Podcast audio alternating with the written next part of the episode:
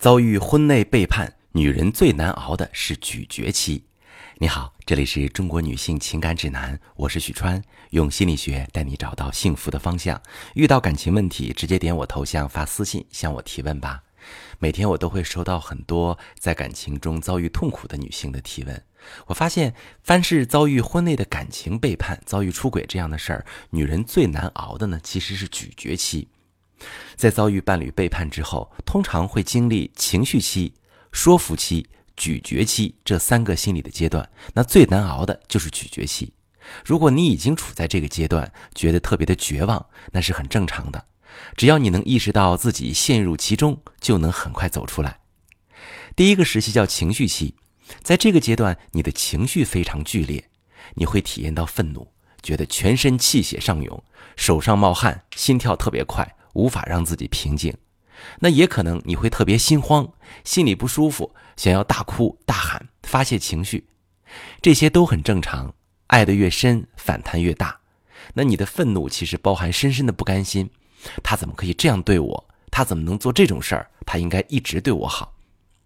第二个时期是说服期，你会在情绪的驱使下尝试做一些能让自己好过一点的事儿，比如你会去骂他，指责他。要和他离婚，也可能你觉得你们的爱还是在的，你还是很依赖他，你不想离开他，试图去原谅他，又或者考虑这么多年建立的生活默契，考虑到孩子，你也更倾向于让他认错，回归家庭。第三个时期就是咀嚼期，那最难的其实并不是决定离开还是修复，而是在这段时期过去后面临的挣扎，你会一直反刍这件事儿，你翻来覆去的想。离开他是对的吗？原谅他是不是对的？他是不是已经受到应有的惩罚？别人遇到这种事儿是不是比自己处理的好？你会产生羞耻感，觉得自己没有果断离开他，好像做错了什么，感到自己不够独立，很差劲。你会有一种屈辱感，觉得哎呀，我输给了第三者，也没有办法坦然的接受他的回归。在日常生活中，忍不住去指责、嘲讽他，拒绝他的接近，也不相信他真的会变好。你会有一种自我怀疑，每天跟自己较劲。他哄你，你觉得开心，也不敢表露真实想法；他不理你，你觉得委屈，也不敢指出来，怕他一下子又离开你。好不容易得到想要的结果，感情却持续的下滑，那是因为你忽略了自己内在的严重创伤。你太过关注家庭的责任，关注爱与被爱，你却忘了自己也会受伤，也会疼痛。那些没有表现出来的痛，并没有消失，只是被压抑了。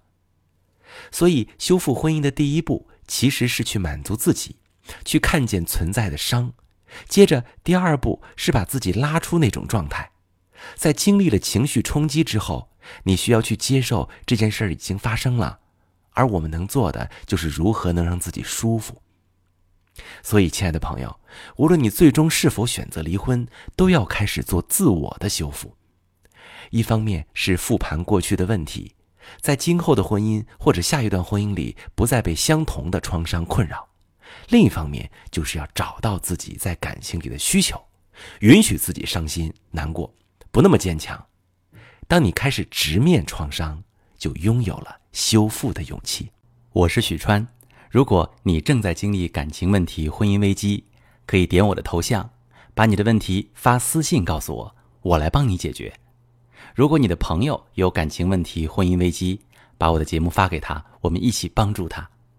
喜欢我的节目就订阅我、关注我，我们一起做更好的自己。